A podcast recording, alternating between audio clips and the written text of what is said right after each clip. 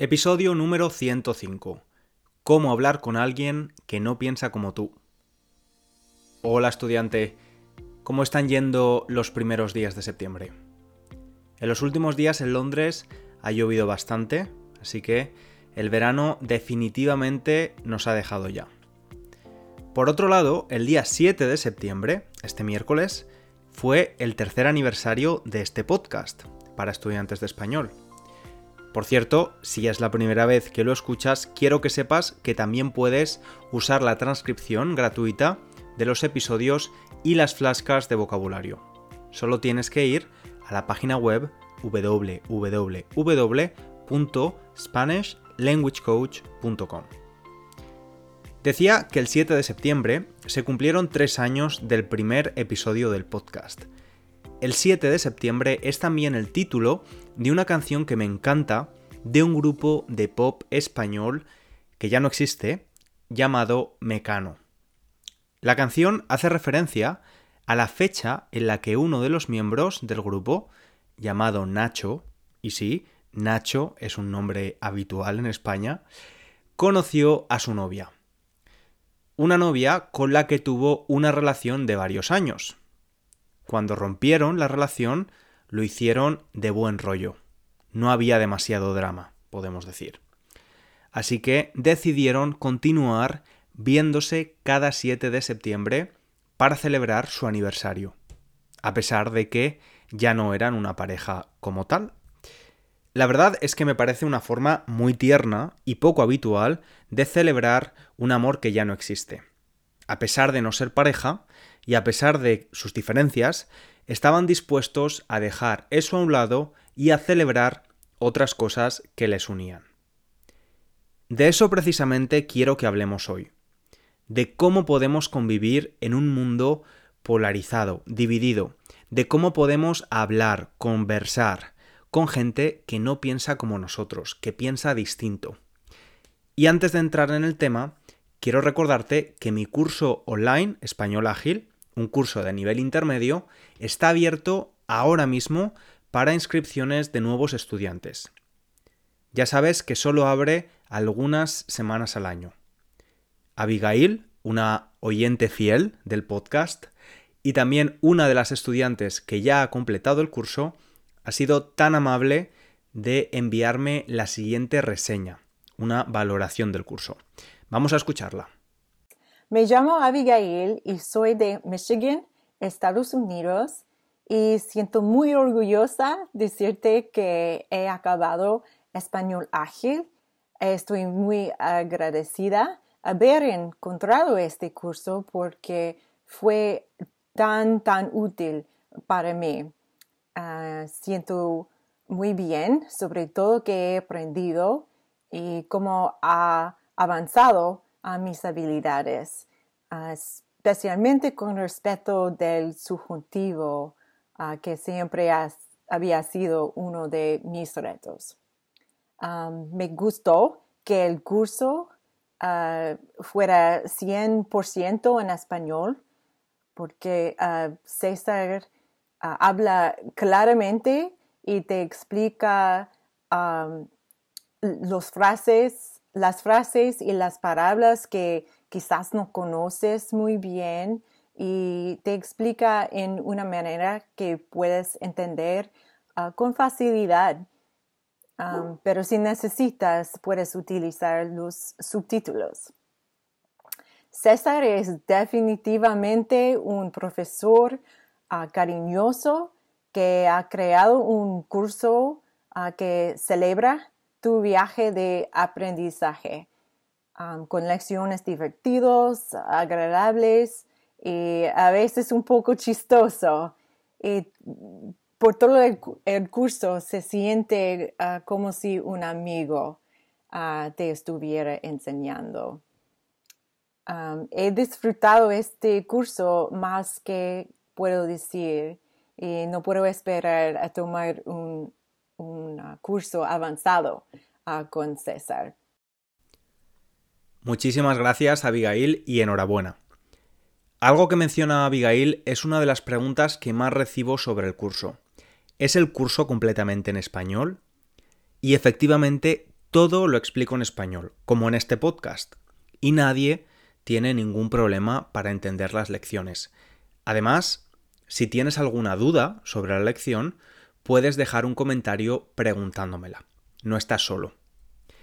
Otra pregunta habitual es si hay una fecha determinada para empezar y acabar el curso. Y la respuesta es no. Puedes empezarlo y acabarlo cuando quieras. Cuando te inscribes, tienes acceso para siempre. Por último, te recuerdo que puedes inscribirte hasta el viernes próximo, 16 de septiembre, día en el que cierran las inscripciones. Tienes toda la información sobre Español Ágil en la página web. Y ahora, volviendo al tema del que hablábamos hoy, quiero contarte una cosa que me parece muy curiosa. En estos tres años en los que he estado haciendo el podcast, he recibido muchos correos electrónicos, comentarios en redes sociales, etc. Y la mayoría, el 99,9% de ellos, muy positivos. Muchísimas gracias de nuevo por esto, de corazón. Pero hay un tipo de comentario, positivo también, que me hace especialmente ilusión recibir. Hay personas que me dicen algo así como, César, me gusta escuchar lo que dices en tu podcast, aunque no estoy de acuerdo contigo en casi nada de lo que dices. No comparto la mayoría de tus opiniones. Esto no es un mensaje específico de nadie, es una especie de, resumen genérico de ese tipo de mensaje. Y me hace especial ilusión y me gusta mucho saber que haya personas que a pesar de no estar de acuerdo con mis ideas, están dispuestas a escucharlas.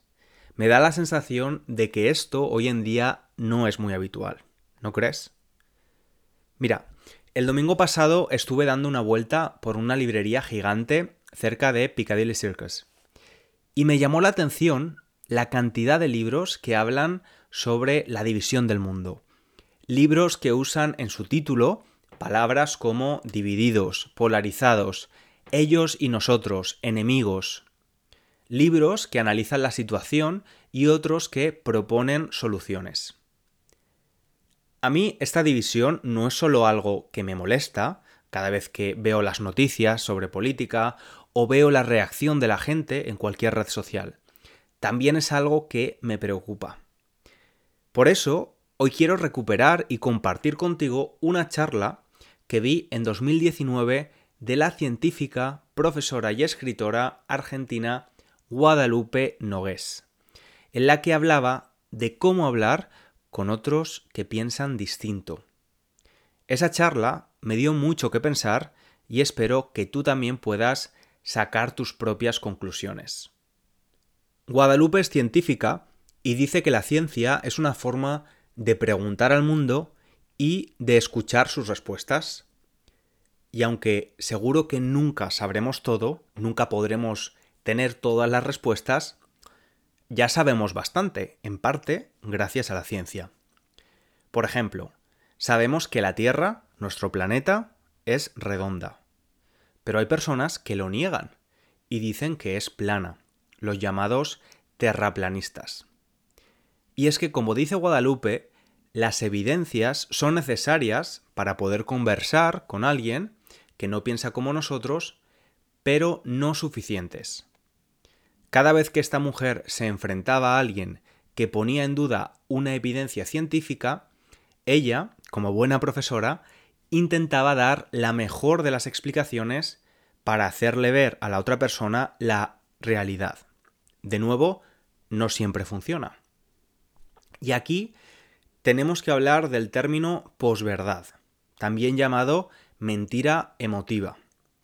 Cuando en lugar de darle valor a la información o a los datos, a los hechos, le damos valor a los sentimientos, emociones o creencias, estamos creando una posverdad. Y te digo por experiencia personal que es muy fácil caer en esto. Muchas veces cuando busco información para preparar algún episodio, me doy cuenta de que la creencia inicial, emotiva o intuitiva que yo tenía de algún tema estaba equivocada. Por ejemplo, recuerdo que yo siempre había pensado que el problema de los altos precios de los alquileres de las casas en grandes ciudades se podría solucionar limitando los precios. Problema que he sufrido toda mi vida adulta, llegando a pagar una vez el 50% de mi salario por una habitación. Sin embargo, después de buscar información sobre las consecuencias de esa solución, me di cuenta de que la evidencia y la experiencia mostraban algo muy diferente. Y que a pesar de mi creencia inicial, la solución no era tan simple, y que otras medidas pueden ser más eficaces que simplemente limitar los precios. ¿Es un problema de comunicación entonces? ¿Por qué no podemos entendernos y no aceptamos que alguien nos explique con evidencias que algo no es como pensamos? ¿Por qué nos continuamos resistiendo? Pues ella se hacía estas preguntas y entonces empezó a buscar activamente conversaciones con personas que tenían opiniones muy diferentes a ella, en diferentes temas, y se dio cuenta de que no sabía conversar correctamente. Y es que es muy complicado hablar con alguien si el problema no es la evidencia, sino un desacuerdo ideológico. Cuando hablamos con alguien cuya ideología es distinta o muy distinta a la nuestra. Y por supuesto que cada persona tiene el derecho de tener su propia ideología, ese conjunto de creencias, normas, ideas y emociones. El problema viene cuando existen mecanismos que favorecen que las ideologías sean más extremas. Hay experimentos que demuestran que cuando la gente habla solo con personas que piensan como ellos, sus opiniones se vuelven más extremas. Por ejemplo, las redes sociales, gracias a los algoritmos. Son un mecanismo perfecto para que pase esto. Así llegamos al tribalismo, es decir, nos juntamos y solo escuchamos a las personas que piensan lo mismo que nosotros. Cuando tenemos que tener una conversación con alguien que no piensa como nosotros, en muchas ocasiones estas conversaciones suelen tender al blanco o negro. Realmente no hay grises, no hay puntos intermedios. Puede que las dos personas se escuchen, pero simplemente estén esperando a que el otro termine de hablar para decirle por qué no es correcto lo que dice. No es un diálogo real. Y como dice Guadalupe, todos tenemos opiniones, pero no todas las opiniones son iguales. Pueden ser débiles o fuertes, temporales o permanentes. Incluso, a veces se vuelven parte de nuestra identidad. Si una opinión se ha convertido en parte de nuestra identidad, cualquier duda sobre ella será una forma de cuestionarnos a nosotros mismos. ¿Cómo vamos a estar equivocados tanto tiempo? ¿Cómo voy a cuestionar algo que ha formado parte de mí, de mi familia o de mi cultura tanto tiempo? Por eso a veces ni la evidencia ni la educación funcionan. En palabras de la científica, a veces no pensamos algo, somos ese algo. Y uno de los problemas del tribalismo es que los diálogos realmente no son eficientes, porque realmente no hay un intercambio de opiniones buscando un punto en común. Otro de los problemas es que genera que tengamos miedo a hablar de determinados temas si no sabemos cómo lo van a tomar las personas que nos escuchan. Es una especie de censura o autocensura invisible que también puede ser muy peligrosa. Porque, ¿qué pasa entonces? Pues que si no hay diálogo, hay silencio. Cada vez hay menos voces diversas. Las voces disminuyen hasta que queda solo una. Parece que estamos de acuerdo en algo, pero en realidad no ha habido acuerdo, hay silencio por el miedo a ser rechazado. Es una ilusión de consenso, de acuerdo solo se oye una sola opinión y parece que solo hay una opinión. Y cualquier otra opinión a esa empezará a ser rara, sospechosa, y la querremos eliminar. Provocar este silencio es una amenaza a la libre expresión y por tanto a la democracia. Entonces, parece que en el tribalismo hay solo dos opciones. O nos metemos en el barro, confrontando las ideas de los que no piensan como nosotros, despreciando sus ideas, o nos callamos, dando el control a los pocos que deciden hablar. Pues ella propone algo diferente. ¿Cuál es la opción fuera del tribalismo? Podemos tener opiniones definidas e incluso muy fuertes, sin usar el discurso intolerante. Tenemos que salir de la dinámica de amigo y enemigo. La propuesta de Guadalupe es la siguiente. Diferenciar entre qué creemos con cómo lo creemos. Si a este cómo lo volvemos no tribal, podemos ofrecer nuestras opiniones sin que lo que pensamos se convierta en lo que somos. Es decir, nuestra opinión no es nuestra identidad y por tanto ofrecemos una posición más tolerante y abierta al diálogo. Eso hace que aparezcan los matices, los grises y las conversaciones reales posibles. Se construyen consensos que pueden llegar a convertirse en acuerdos, porque quizás tengamos más en común con quienes piensan distinto, pero quieren conversar, que con quienes comparten nuestra opinión, pero son intolerantes.